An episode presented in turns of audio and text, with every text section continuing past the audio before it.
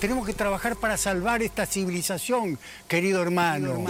La transición ya empezó. Es una transformación cultural. Siempre un pasito vas a poder dar. Otro mundo es posible. Reciclando, plantando árboles. Empezamos a ver el futuro de otra manera. Empezás a pensar de Como hacen los guaraníes, uniendo el cielo, la tierra. La tierra es más importante que todos nosotros. Hay que poner el amor en acción. ¿Qué es lo mejor que tengo como ser humano para dar al otro? Mientras la naturaleza siga viva, seguiré reciclando mis sueños hasta que el mundo no tenga dueños. Seguiré con la frente arriba mientras viva el monte y el sol salga en el horizonte. Seguiré sembrando conciencia hasta que juntos seamos un bosque. ¿Por qué la naturaleza? La que nos da de comer. Nosotros mismos somos la, la naturaleza, la que nos da de comer. Nosotros mismos somos la pacha, somos el amanecer. Se acerca la evolución, una, sociedad, mejor. Menos precio y más valor, menos ego y más amor. Viajar primero hacia vos mismo. Pero con una conciencia diferente. Cuando uno se compromete de verdad, el universo entero conspira a favor. Mirando qué necesita el otro. Nos vamos a salvar entre todos.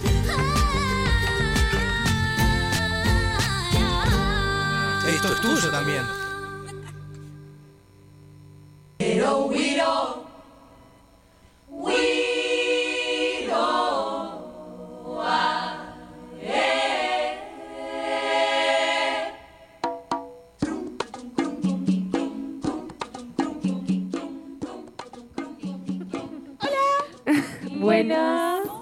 Tardes a todos. Estamos en un nuevo programa de La Semilla a través del muro.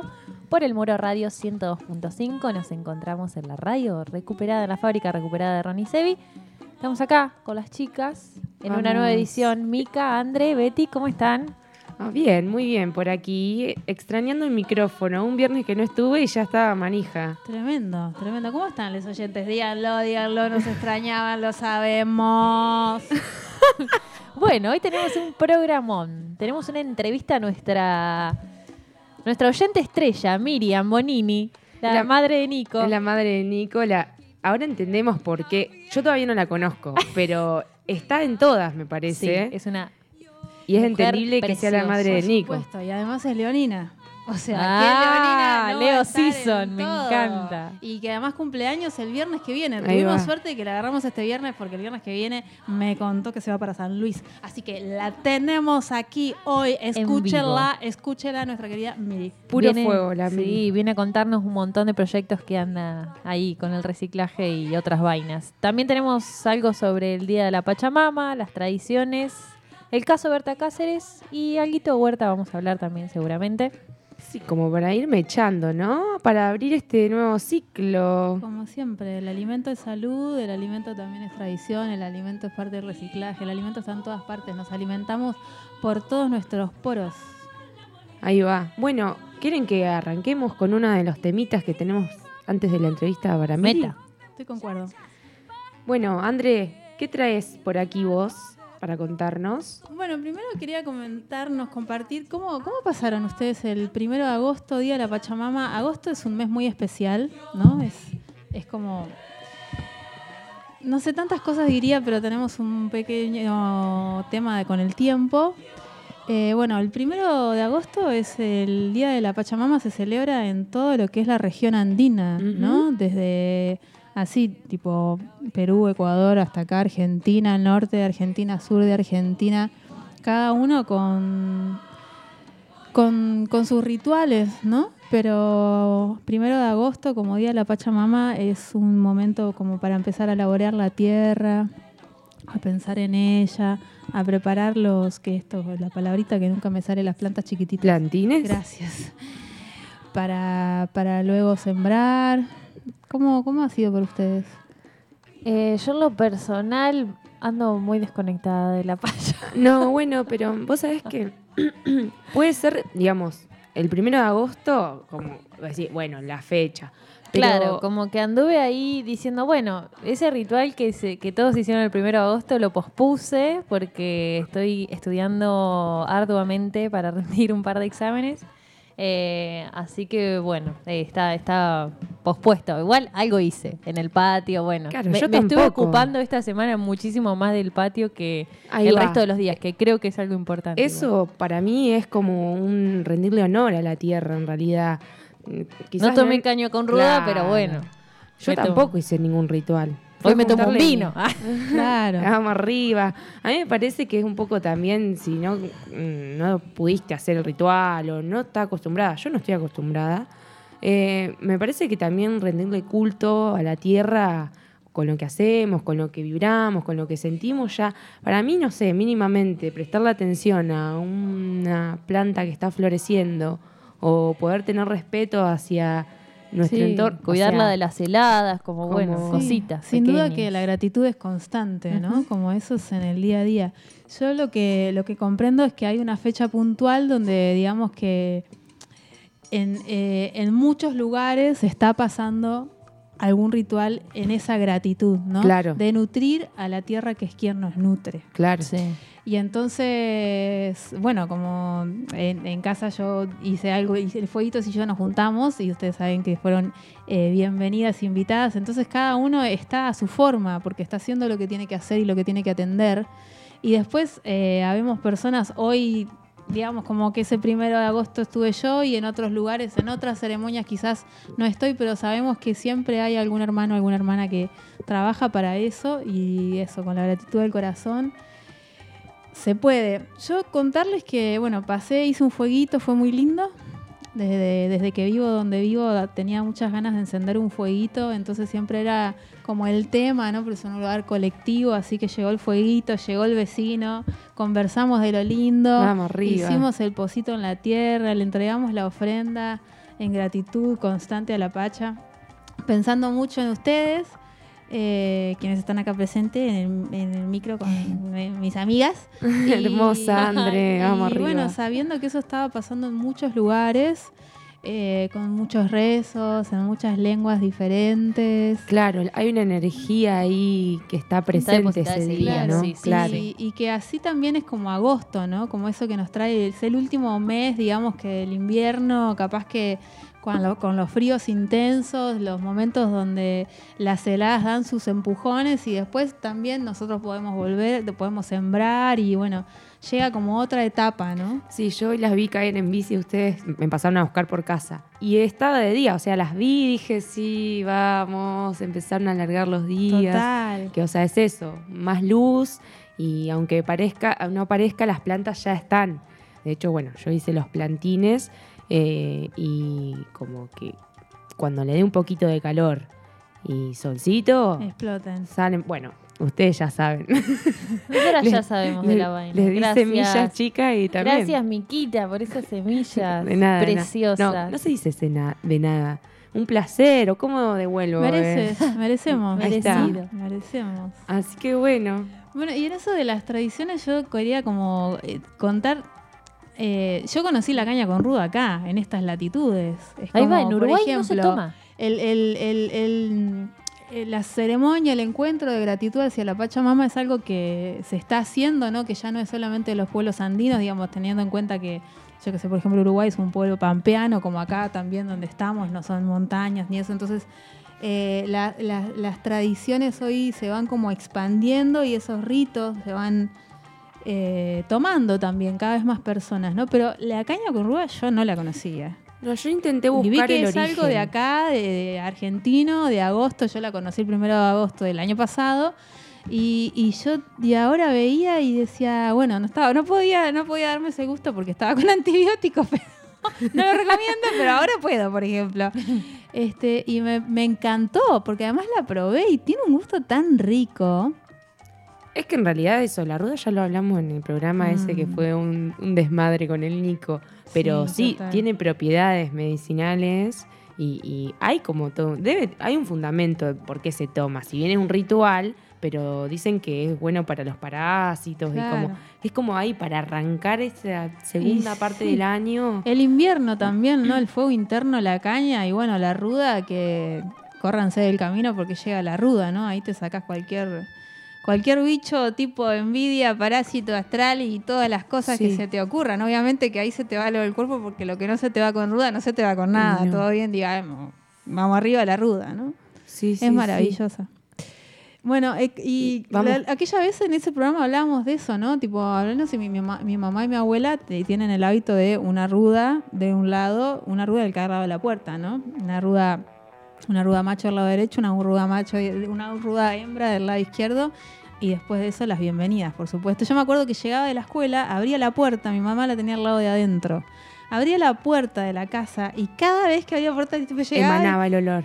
y yo decía, ay, este olor. Y, pero igual a la misma vez siempre fue como súper familiar para mí. Bueno, eh, mi, mi abuela la guardaba en, en las partes de su cuerpo, a la ruda. ¿no? Se la pasaba y bueno, también como protectora. Entonces, digamos, no sabría muy bien eh, yo, como de acá, desde qué lugar viene esa tradición de la ruda, de la caña con ruda. Pero bueno, dentro de mi familia sí hay una tradición con la ruda, específicamente como protectora, guardiana, este, y así en la casa, en el cuerpo, en el santiguado, bueno. O sea, ¿quién no fue curado el empacho? Sí. Dígame no. ¿no? Sí, sí, Alcohol claro, y ruda y bueno. Ah, mira, con alcohol y ruda.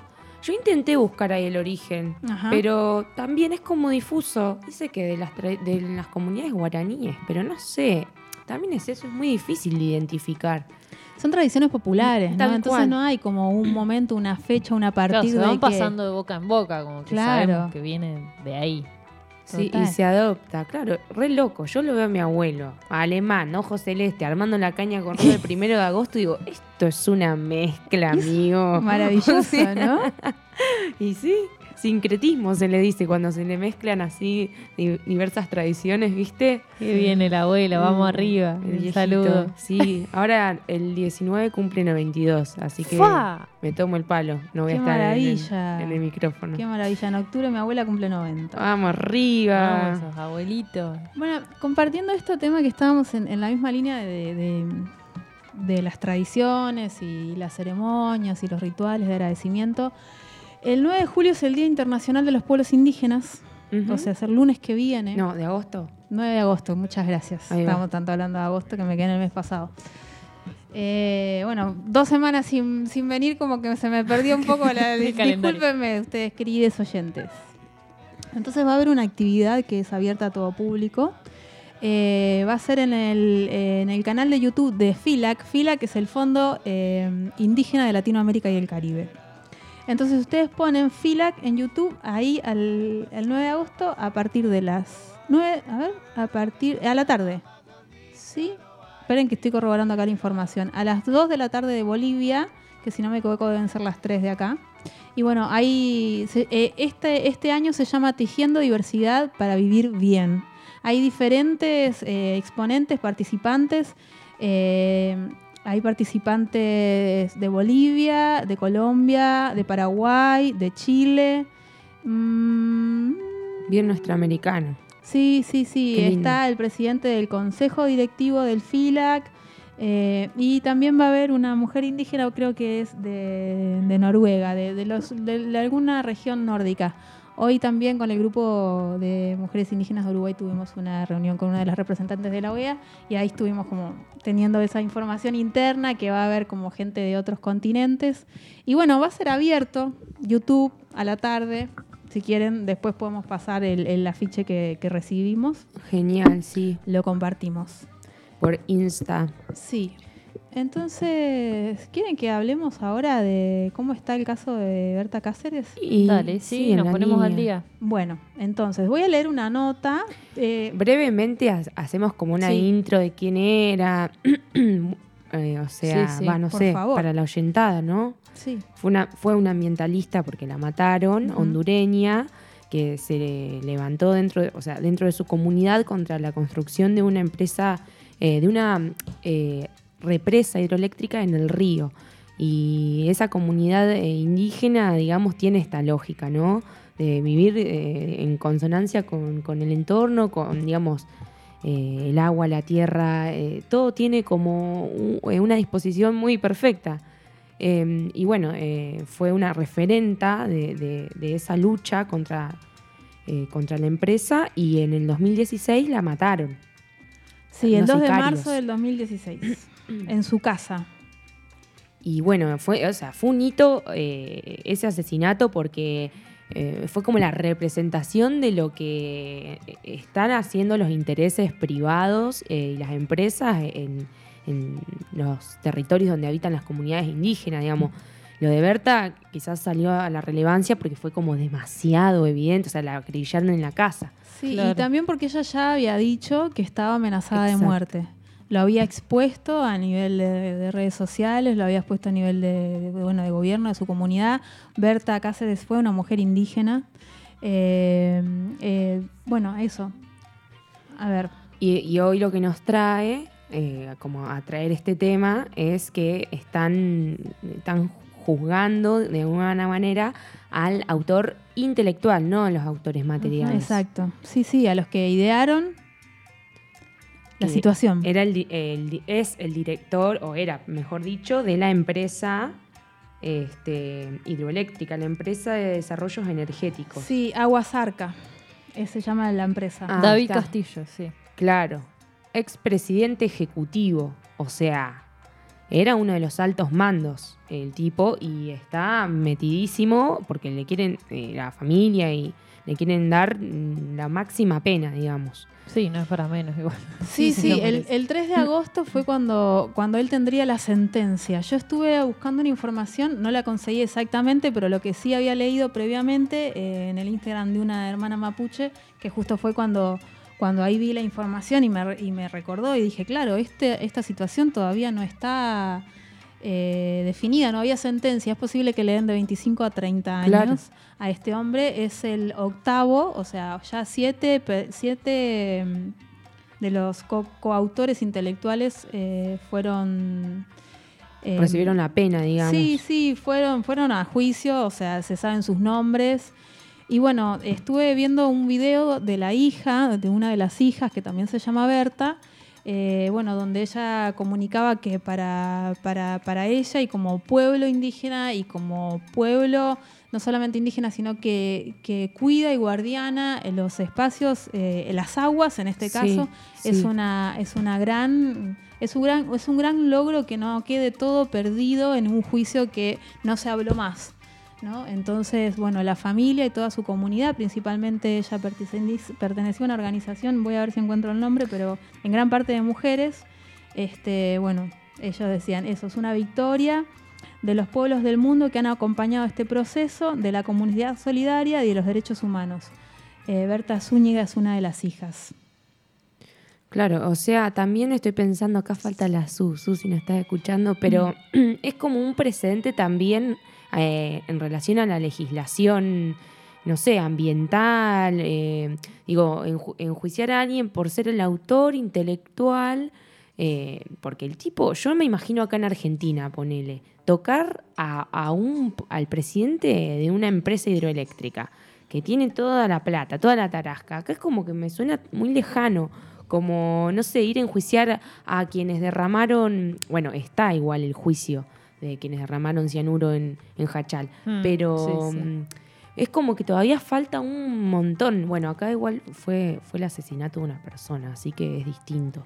Sí, que no, es, que no es la única, eso lo sabemos, ¿no? Latinoamérica y el Caribe tiene, o sea, un alto nivel de asesinatos a personas ambientalistas. Claro, eso también, sí. eh, Indígenas la mayoría. Sí, la mayoría. Es que claro, o sea, tipo, ¿quiénes son los que cuidan el lugar y la Ay, eso le dije a una viven? profesora eh, y medio que me dijo, "Mm, no, pero era, señora, es evidente, era todo, todos los conflictos ambientales que veíamos eran en territorios indígenas y parecían, le dije, parece que posta en serio son los guardianes de, de los territorios, porque, ay, me pone la piel de gallina, pero donde sea que veas, eh, ah, va a haber una comunidad indígena alzando la voz.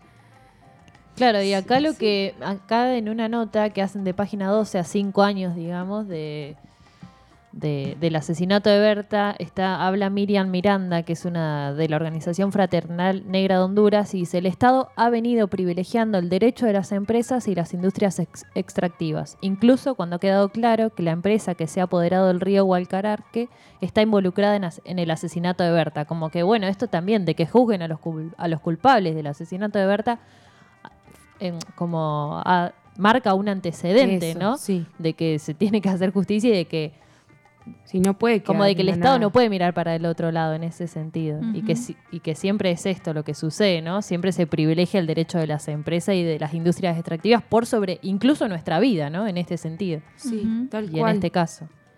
Sí, una de las palabras de su hija dice, la causa de Berta Cáceres no termina con la resolución del tribunal hondureño y se encamina firmemente a llevar ante la justicia a los autores intelectuales del asesinato de la líder de la etnia Lenca. Ahí está. Y bueno, este hombre, eh, David Castillo, eh, bueno, otras de las palabras de, su hija, dice, las estructuras de poder no lograron, en este caso, corromper al sistema de justicia y que la estructura criminal de la familia Atalas habla, de la cual es instrumento, o sea, el señor David Castillo, no logró sus objetivos. Castillo es un militar hondureño, fue presidente ejecutivo, así como dijeron las compañeras, de la empresa de desarrollo energéticos DESA, encargada de la represa hidroeléctrica Aguasarca, cuando Berta fue asesinada el 2 de marzo del 2016. Y bueno, eh, este 3 de agosto fue cuando se dio su, su sentencia. Hay una, hay una frase, o es una parte de un discurso de Berta, cuando le dan un premio por su lucha ambiental, que no sé si después cuando terminemos el temita la puedo compartir, este tema. Porque Sí, a mí me por pone la piel de ahora. gallina. A ver, me la copié. Sí, Que, bueno, rememoremos. Despertemos, despertemos humanidad, ya no hay tiempo. Nuestras conciencias serán sacudidas por el hecho de solo estar contemplando la autodestrucción basada en la depredación capitalista, racista y patriarcal. O sea, nos está invitando, en 2015 le dieron este premio, como, o sea, abramos los ojos ya. Es ahora el active porque, y bueno, y así fue. A ella se la llevó toda la perversidad de las empresas y, o sea, es como el afán solo de, de obtener dinero. Eh, pero bueno, por lo menos eh, tenemos ahí como la memoria de, de- de la lucha. Sí, y que ella Es fue una total, ella fue una mujer muy nombrada justamente por, bueno, por este premio que ella recibió antes y por la a veces hay personas que tienen ese hábito, ese, esa, ese don de ser una gran comunicadora, ¿no? Pero luego de su asesinato, también asesinaron a otra que fue colega de ella, que fue parte de la misma organización, se llama Lesbia Urquía, quizás eso no llegó tanto a nuestras latitudes. Es una activista ambientalista, compañera de la fallecida Berta Cáceres, y bueno, fue a otra de las personas ambientalistas a las cuales le dieron muerte eh, cuando ella estaba Claro. eh, saliendo a andar en su bicicleta y bueno, apareció, eh, va a ser un poco duro lo que voy a decir, pero bueno, con machetes, este, muy lastimada, muy cortada, muy golpeada, con varias marcas de golpes en su cabeza. Este, y bueno, y apareció en un basurero municipal. Son cosas como que nos cuesta y son atroces y es como, yo lo leo y claro, nosotros ponemos caras, pero decimos, esta situación a protectores del medio ambiente está pasando. Eh, y en este caso, esa fue una mujer que quizás su nombre no llegó a nuestras latitudes, por eso lo digo, pero no fue solamente lo que pasó, o sea, con- antes de Berta, sino también pasaron cosas post-Berta, aún en esa organización siéndose eh, amenazada, ¿no? Inclusive el día que pasó el asesinato de Berta, Berta estaba eh, recibiendo al único testigo, que fue otro ambientalista, también hombre indígena, que fue el único testigo de cómo fue su fallecimiento y al cual también hirieron, aunque no de muerte. Claro. Wow. Y bueno, Sí, eso. aparte, o sea, si viene Centroamérica, nos toca de cerca, porque las luchas ambientales acá tenemos, ya hemos venido charlando, así que, bueno, repiola que lo trajiste, Andrea, esto, porque mm, está bueno ir siguiendo los casos. 2016, 18, 19, 20, Sí, 20, cinco años, años, hace cinco que todavía... Cinco años, sí. COPIN es la organización de la que formaba parte Berta. Claro, era una Eh, referenta, una lideresa Sí, una y encima... indígena. Feminista también, en tema no menor, ¿no? Sí, claro. Como estamos en estos eh, gobiernos eh, patriarcales.